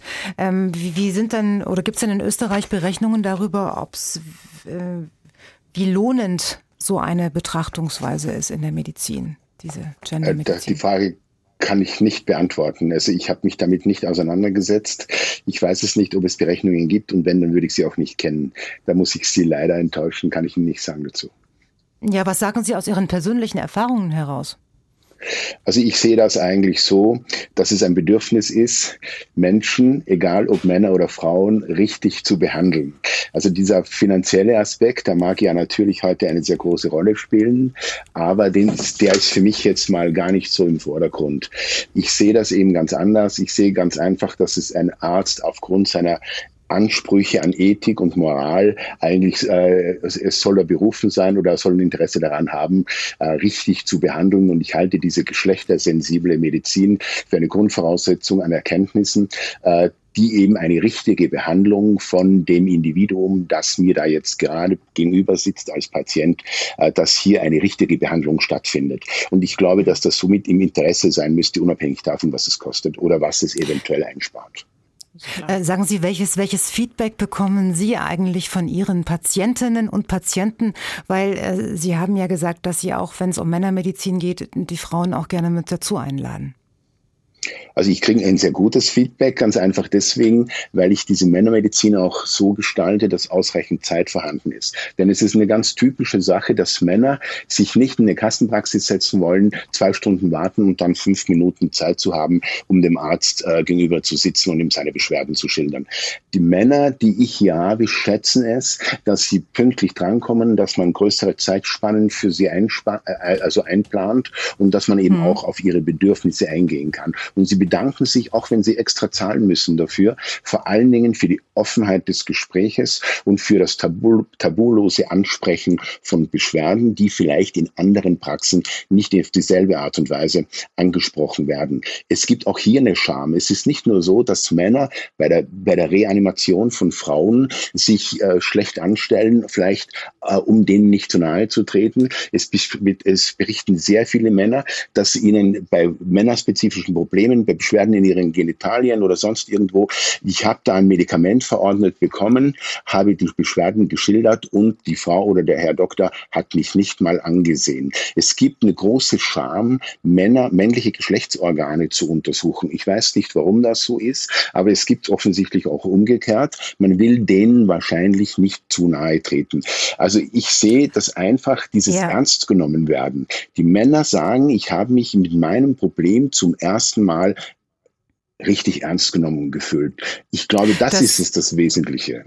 Äh, ich möchte Sie jetzt nicht gehen lassen, ähm, liebe Gäste, ohne nochmal ein Wort an unsere Hörerinnen und Hörer zu richten, denn wir haben ja auch gelernt, äh, dass die Strukturen noch lange nicht so sind, wie wir uns das wünschen, äh, aber dass wir vielleicht heute Interesse geweckt haben bei potenziellen Patientinnen und Patienten, ähm, die sich jetzt fragen, wie verhalte ich mich denn jetzt am besten, bis es mal eine Struktur gibt, ähm, die unseren Ansprüchen, die wir heute durchaus nochmal geformt haben, ähm, gerecht wird. Also was zum Beispiel, Herr Pfau, raten Sie Männern, was müssen oder können Männer selbst tun, bis sich mal in der Struktur etwas geändert hat und es regelrechte Männerärzte gibt, äh, so wie es auch Frauenärzte gibt? Ich kann die Frage nicht beantworten. Was soll ich denn sagen? Ich habe ja sehr viele Anfragen von weit mhm. entfernt. Übrigens kommen auch sehr viele Männer von sehr weit entfernt. Äh, die fahren zum Teil hunderte Kilometer. Ich will mich damit nicht loben, sondern es geht nur darum, dass es eben offensichtlich ein fehlendes Angebot gibt an Männerärzten, so wie ich das mache. Ich denke ganz einfach, äh, ich kann nichts, ich kann keinen Rat geben. Ich sage denen auch immer, sie müssen einfach in ihrer Umgebung ähm, einen Arzt finden, der, bei dem sie sich wohl fühlen und gut aufgehoben fühlen. Aber das ist natürlich eine sehr allgemeine, ein sehr allgemein gehaltener Ratschlag. Ich kann kann das nicht sagen. Ich kann nur hoffen, dass es Ärzte gibt, die sich für die Thematik in Zukunft mehr interessieren, sowohl für also gendersensible Medizin, egal ob das jetzt mit einer Männer- oder mit einer Frauensprechstunde ist. Die Gynäkologen werden ja aufgerufen. Es gibt ja ein große Anzahl von Frauenärzten. Ich glaube, da wären doch auch, da wäre doch, wären doch auch Frauen gut aufgehoben, wenn die ähm, in Richtung gendersensibler Medizin ähm, ähm, mehr sensibilisiert werden. Ja. Ich weiß es nicht, ja. wie weit das dort schon angekommen ist. Aber eigentlich kann ich keinen Rat geben. Man muss den Arzt finden und das ist nicht einfach. Und man muss vielleicht auch mal ähm, den Mut haben, seinen Arzt oder seine Ärztin zu fragen, was halten Sie denn eigentlich ja. davon? Haben Sie schon mal davon gehört? Ja, um, ne? genau, genau. Können so Sie gendersensible Medizin, das werden, diese Frage ja. werden Sie wohl vielleicht nicht kaum hören, denn das trauen sich normalerweise Patienten nicht zu, einen Arzt darauf hin anzusprechen. Das wird sehr, sehr schwierig sein. Also ich glaube ganz einfach, dass das Wissen in der Generation, die bereits praktiziert, sehr gering ist. Äh, ich muss immer wieder mal erklären, was denn Sexualmedizin ist. Was machen Sie denn da eigentlich? Ja, wir behandeln ja. sexuelle Störungen. Es ist hier, äh, das, es gibt ein fehlendes Interesse. Es gibt auch wenig, ich darf Sexualmedizin unterrichten an der hiesigen Universität, die relativ neu gegründet ist hier in Linz. Aber das ist auch schon wirklich ein Privileg und da bin ich auch sehr glücklich drüber. Und die haben das auch gerne, die, die, die die Studenten, die schätzen das und haben tatsächlich über diese Thematik, die ich dort anschneide, das geht schon auch ein bisschen in Richtung gendersensible Medizin, haben die auch wirklich gar keine Ahnung, noch nichts gehört davon. Nee, man muss da wirklich, man kann nur, also solche Sendungen wie diese hier, die begrüße ich natürlich, da haben sie wirklich sehr viel geleistet heute und ich hoffe auch Interesse geweckt, aber es ist wirklich, äh, das ist, sind eben kleine Schritte, die gemacht werden müssen und äh, das Interesse zu wecken und auch Geld dafür bereitzustellen von Seiten der Politik. Das wird alles sehr, sehr schwierig sein, aber ich denke, es wird vorangehen. Und ich bin trotzdem der Meinung, dass wir alle Hörerinnen und Hörer dazu ähm, ermutigen sollten, äh, bei ihren Hausärztinnen und Hausärzten zu Hause mal nachzuhaken. Haben Sie schon mal was davon gehört? Warum eigentlich nicht? Auch wenn Sie sich das bis jetzt noch nicht getraut haben. Frau Dr. Rubin, was halten Sie von meinem Vorschlag? Ich finde es immer gut. Der informierte Patient, der lebt länger und besser, das wissen wir. Ich habe ja versucht, den Frauen ein bisschen zu helfen und das, dieses Angebot steht ja. Als der Verlag an mich rankam und gesagt hat, Mensch, wir machen, möchten so gerne, dass Sie was zum Thema Gender machen, da wusste ich nicht, auf welche Reise ich mich einlasse. Und es war ja. wirklich weltweit nötig zu gucken ja, was es gibt ja. an Fakten. Und das kann man nachlesen in der besseren Medizin und auch, was man dann noch alles tun kann. Zumindest für die Frauen. Vielleicht gibt es ja mal die bessere Medizin für Männer irgendwann. ja. äh, da sollten Sie dran arbeiten. Ich meine, äh, der Markt hm. ist da, wie wir heute gehört haben. Ja, Frau Dr. Ähm, Falting, als Gleichstellungsbeauftragte, was wünschen Sie sich in, den, in der nächsten Zeit von ähm, Patientinnen und Patienten äh, in, in dieser Hinsicht zum Thema Gendermedizin. Können Sie auch da auch mitgehen, dass man das als, als Patient durchaus mal ein bisschen einfordern kann? Ich denke, dass man das machen kann und ich bin sehr froh darüber, dass die äh, Patienten und Patientinnen zum Beispiel durch Sendungen wie diese auch mehr Informationen bekommen dazu zu diesem Thema, um eben dann auch in der Lage zu sein zu fragen. Ich möchte aber auch anmerken, dass die jungen Ärzte und Ärztinnen und äh, vor allen Dingen auch die Studierenden, also die zukünftigen Ärzte und Ärztinnen, dieses Thema schon auf dem Schirm haben und das auch einfordern, dass sie dahingehend unterrichtet werden. Und äh, wenn wir von zwei Seiten das angreifen, nämlich einmal in der Lehre, in der Ausbildung, weil es unsere Studierenden fordern, aber auch von Seiten der Patienten und Patientinnen, die eben besser behandelt werden möchten, dann denke ich, schaffen wir das auch mit der Umsetzung und können tatsächlich eine Medizin für alle Menschen gut, individuell und auf die Person jeweils ausgerichtet tatsächlich auf den Weg bringen. Fehlt aber bei Frau Dr. Forschung. Weil die Forschung braucht andere Gesetze und dann passt es vielleicht. Die muss natürlich mitziehen, das ist völlig klar, gerade auch was die klinischen Studien anbelangt. Aber auch dort gibt es ja schon erste Ansätze.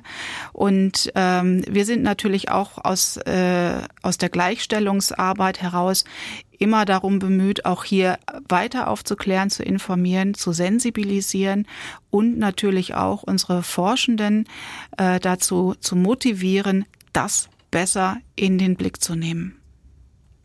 Und bei Frau äh, Röhle wissen wir, dass sie schon gendergerecht arbeitet als stellvertretende Leiterin des medizinischen interprofessionellen Trainingszentrums für die Studenten an der TU in äh, Dresden. Danke nochmal für Ihre ähm, Erklärungen und für Ihre Erzählungen aus Ihrer Arbeit. Ich bedanke mich ganz herzlich.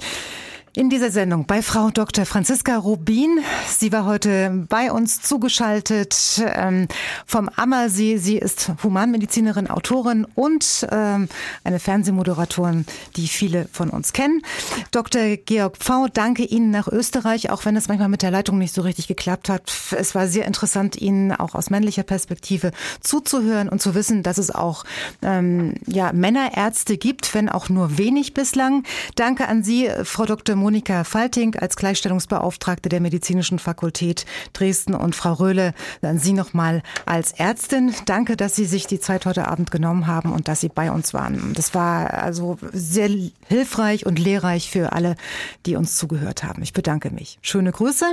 Und ich äh, sage gleich noch, dass wir zu diesem Thema in der nächsten Stunde äh, weitermachen. Und zwar mh, hm, darf ich Ihnen jetzt schon sagen, dass wir zwei wunderbare Interviews aufgezeichnet haben. Und zwar mit Olaf Teuerkauf von der Stiftung Männergesundheit. Sowas gibt's wirklich. Und mit dem Urologieprofessor Kurt Miller von der Charité in Berlin.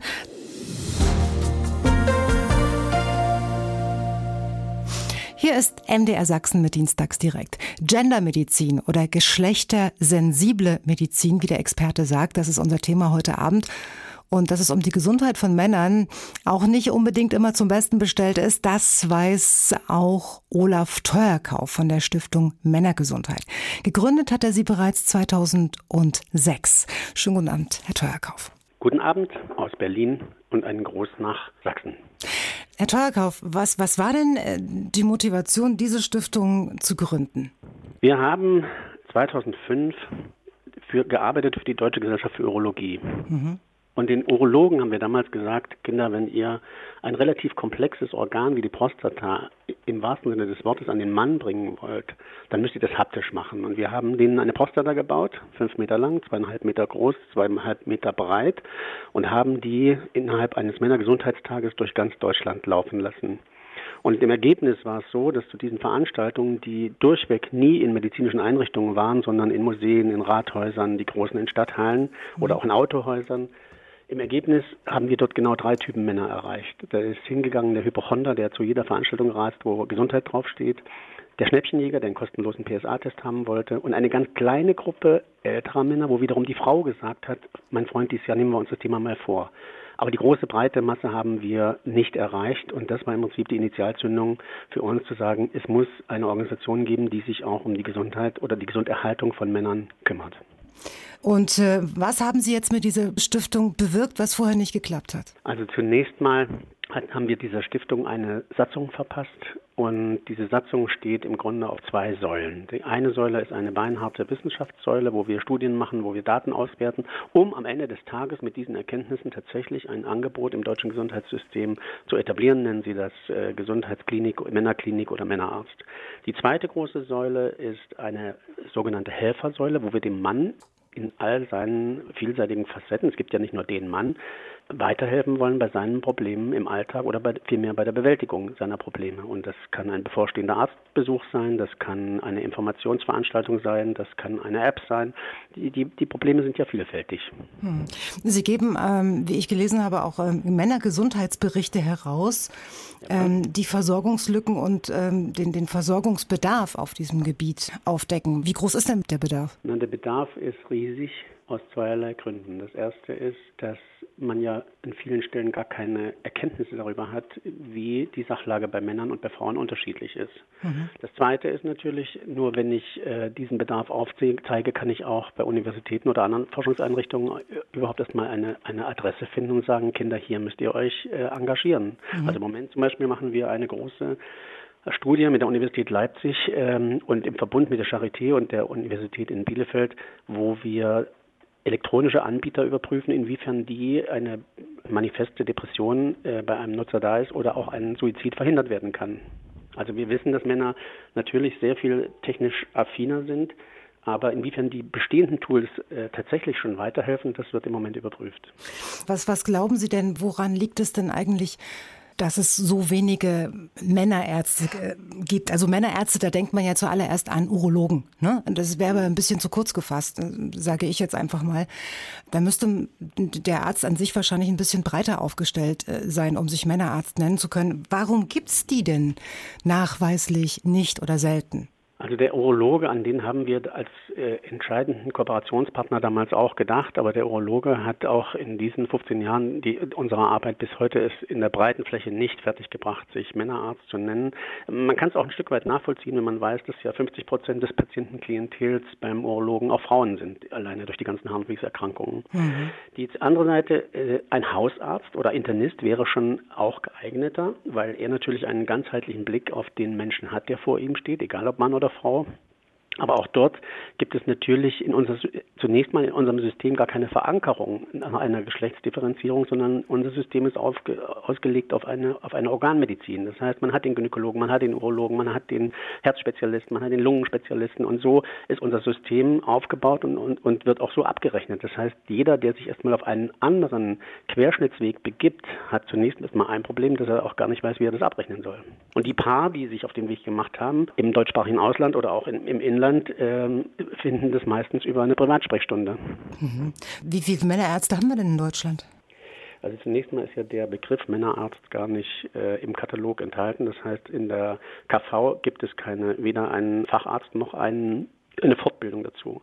Am ehesten ist der Urologe oder auch der Endokrinologe, der sich ähm, über das ganze Spezialgebiet um die Hormone herum äh, sich dort auskennt. Auskennt, genau. Mhm. Und ähm, ansonsten jeder, der sagt, ich bin einer, der schreibt halt ein Schild an die Tür.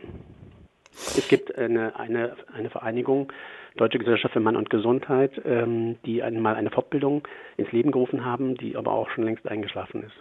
Also das, das heißt ja im Umkehrschluss, dass wir in den letzten 15 Jahren, was Männergesundheit und, und, und spezielle Behandlung für Männer nicht richtig äh, vorwärts gekommen sind. Das könnte man so sagen. Hm.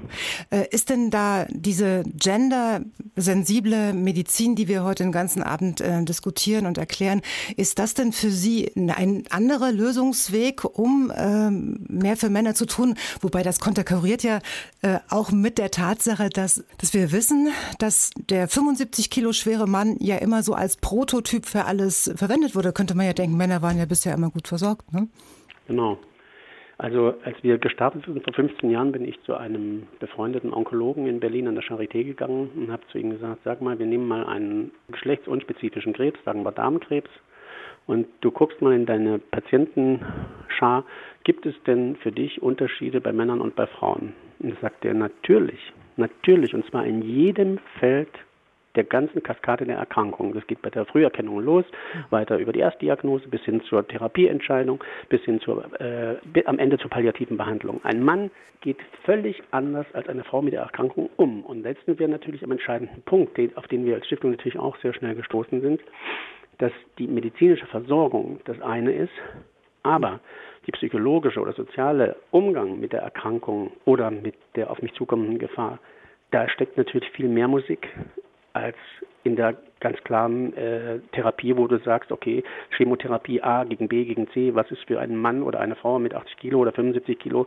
der beste Erfolg? Ich, ich merke schon, es gibt ganz, ganz viele Punkte, wo man jetzt ansetzen müsste, eigentlich ähm, jetzt gleich sofort oder spätestens morgen. Was haben Sie sich denn so als nächstes Etappenziel ähm, vorgenommen? Sind Sie noch positiv gestimmt oder sagen Sie, das deutsche Gesundheitssystem spielt da einfach nicht mit, wir werden da weiter hart kämpfen müssen, um nur kleine Fortschritte zu erzielen? Also die Schritte, die wir machen, sind in der Tat sehr, sehr klein, aber wir, auch daran kann man sich ja gewöhnen. Und äh, das, was wir bisher auf politischer Ebene erreicht haben, finde ich sensationell. Also als Beispiel wurden wir damals vom Bundesgesundheitsministerium gefragt zum aktuellen Entwurf des Präventionsgesetzes und wir haben eine Formulierung geliefert, die dann so heute im Gesetz steht. Das ist ja mal was.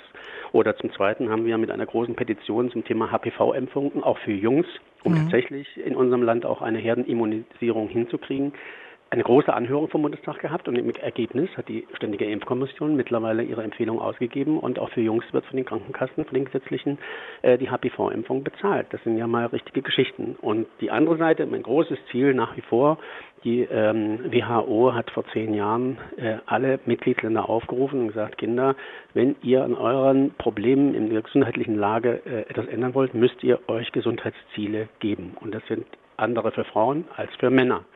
Und da schläft natürlich unsere Regierung. Auch im aktuellen Koalitionsvertrag ist dazu nichts zu finden.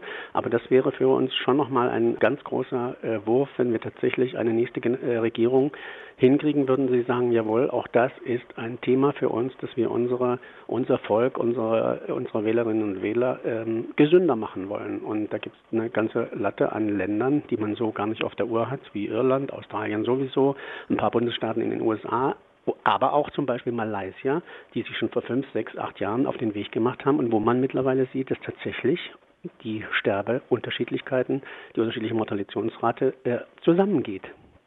Da wünsche ich Ihnen einfach nur viel Erfolg, Herr Teuerkauf. Vielen, vielen Dank. Hier ist MDR Sachsen mit Dienstags direkt heute zum Thema Gendermedizin oder auch geschlechtersensible Medizin. Eben habe ich mich mit äh, Olaf Teuerkauf unterhalten von der Stiftung Männergesundheit und jetzt mit Professor Kurt Miller. Er ist emeritierter Professor für Urologie. Er ist ebenfalls einer der Mitbegründer der Stiftung Männergesundheit, war bis vor zwei Jahren Leiter der Urologie an der Berliner Charité und ist jetzt Senior Consultant. Ähm, Herr Professor, das sind die mit den meisten Erfahrungen Erfahrungen, stimmt's? Naja, wenn man jetzt mal die Jahreszahlen nimmt und die in Funktion dafür sind, ob man viel Erfahrung hat, dann ja. Okay, dann legen wir doch gleich mal los.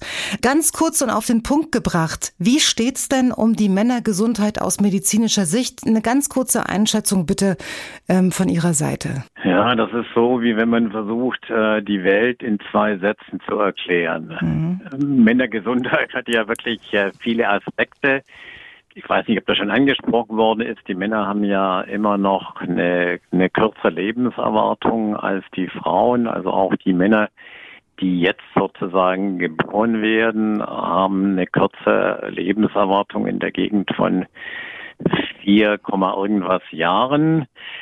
Diese Differenz nimmt ab, langsam. Das, das ändert sich im Laufe der Zeit. Aber wenn wir das jetzt mal als eine Annäherung an die Gesundheit von Männern nehmen, dann steht es um die offensichtlich immer noch nicht so gut, wie es eigentlich sein könnte. So, und Sie haben mal gesagt, Männer haben oftmals einen schwierigen Zugang zu ihrer Gesundheit. Ich möchte mich dafür einsetzen, dies zu ändern. In Zusammenhang wahrscheinlich mit der Stiftungsgründung war das. Wie weit sind Sie denn nun gekommen? Wie soll man das messen? Ähm, das ist ja ein langsamer Prozess. Sagen wir mal, versuchen den Männern einen besseren, ich nenne es mal einen inneren Zugang zur Gesundheit zu geben und sie auch ein bisschen in Richtung Prävention zu bringen, also Vorbeugung. Ähm, ich denke schon, dass an verschiedenen Stellen natürlich hm, Informationen dazu abgesetzt worden sind, auch speziell von der Stiftung Männergesundheit. Aber bis wir da was Messbares hinkriegen, messbar im Sinne, dass das überall besser wird, das wird noch ein bisschen dauern. Hm. Können Sie mir noch mal hm, mir als Frau erklären, warum Männer solche großen Vorsorgemuffel sind? Ich denke, da gibt es ganz verschiedene Gründe dafür. Es ist auch hm, nicht so einfach, jetzt einfach um das umzusetzen und sagen, weil die Männer solche Vorsorgemuffel sind, leben die kürzer, die kürzere Lebenserwartung hat unterschiedlichste Gründe. Da können wir nochmal drauf eingehen oder auch nicht. Aber die immer noch bestehende Sozialisation von Männern, ich nenne das mal diese, diese lapidare Überschrift, Indianer kennen keinen Schmerz und zum Arzt gehe ich nur, wenn ich praktisch halb tot bin. Mhm. Das, dieses Klischee trifft schon noch an vielen Stellen zu. Und es ist auch natürlich Innerhalb der Männergruppe ist das nicht homogen, hängt zum Beispiel ziemlich stark mit dem Bildungsgrad auch zusammen. Ähm, jetzt also ist ich sage nochmal eine Zahl, weil Sie gerade M sagen. Ich, ich grätsch da mal jetzt rein. Bitte, ja. Ich habe ja gerade ungefähr den Unterschied zwischen Männern und Frauen gesagt. Zum Beispiel der Unterschied jetzt Bildungsgrad und Einkommen ja. bei Männern, innerhalb der Männer, von der untersten bis zur größten Gruppe ist viel größer als der Unterschied zwischen Männern und Frauen. Mhm. Also bei Frauen ist es jetzt besser, oder wie?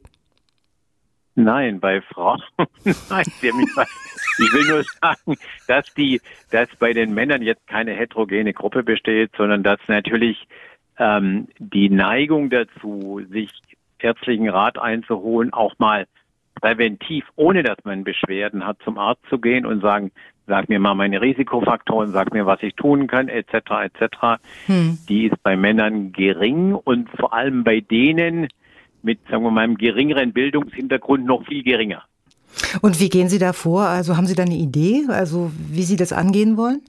Naja, das ist die Quadratur des Kreises. Ähm, da kann man ja nur immer wieder versuchen, Aufklärung zu betreiben. Da kann man nur immer wieder versuchen, mit Informationen auch politischen Einfluss zu nehmen. Die Politik schreibt sich zwar Prävention auf ihre Fahnen, mhm. aber so richtig was tun dafür tun sie nicht. Und das Thema Männergesundheit ist auch wirklich explizit der Politik egal. Ich sage ein Beispiel. Wir haben zum Beispiel mal darauf aufmerksam gemacht, dass äh, in den Hochphasen der Covid-Pandemie Männer ein deutlich höheres Risiko haben, an der Erkrankung zu sterben als Frauen. Mhm. Hat, hat es irgendjemand interessiert, die wir da angesprochen haben? Nein. Also das ist kein Thema, was irgendwie in Film, Funk und Fernsehen super gern aufgegriffen wird, von der Politik schon gleich gar nicht. Na, da interessiert, Entschuldigung, dass ich das so sage, Frauengesundheit eher mehr. Und deswegen kämpft man da teilweise auch mit den Windmühlen. Das versuchen wir. Mhm. Ähm, jetzt äh, lassen Sie uns noch mal ähm, vielleicht auf die auf die geschlechtersensible Medizin ähm, zurückkommen, über die wir uns heute schon den ganzen Abend unterhalten. Wäre das für Sie jetzt ein ein Lösungsweg äh, zu sagen, dann probieren wir es auf diesem Weg, wenn wenn Sie schon nicht ähm, also wenn wir jetzt zum Beispiel keine nicht genügend Männerärzte haben, dann äh, müssen wir alle anderen Ärzte schulen, dass sie äh, unterschiedlich schauen auf die Geschlechter. Wäre das eine Lösung? Ja, wir, ich denke, das ist das Problem sehr heterogen und es hängt auch vom Bewusstsein der Ärzte ab. Und manche Ärzte sagen, ach komm, deine 20 Kilo Übergewicht, das macht mir doch nichts aus und ein bisschen hoher Blutdruck, das stört mich auch nicht. Mach's einfach so weiter wie bisher. Und da gibt es andere Ärzte, die sagen, pass auf, mein Freund, wenn du so weitermachst, dann bist du leider nicht in 20 Jahren tot, sondern in neun. Vielleicht interessiert dich das doch und vielleicht interessiert dich, was du dagegen unternehmen kannst. Mhm.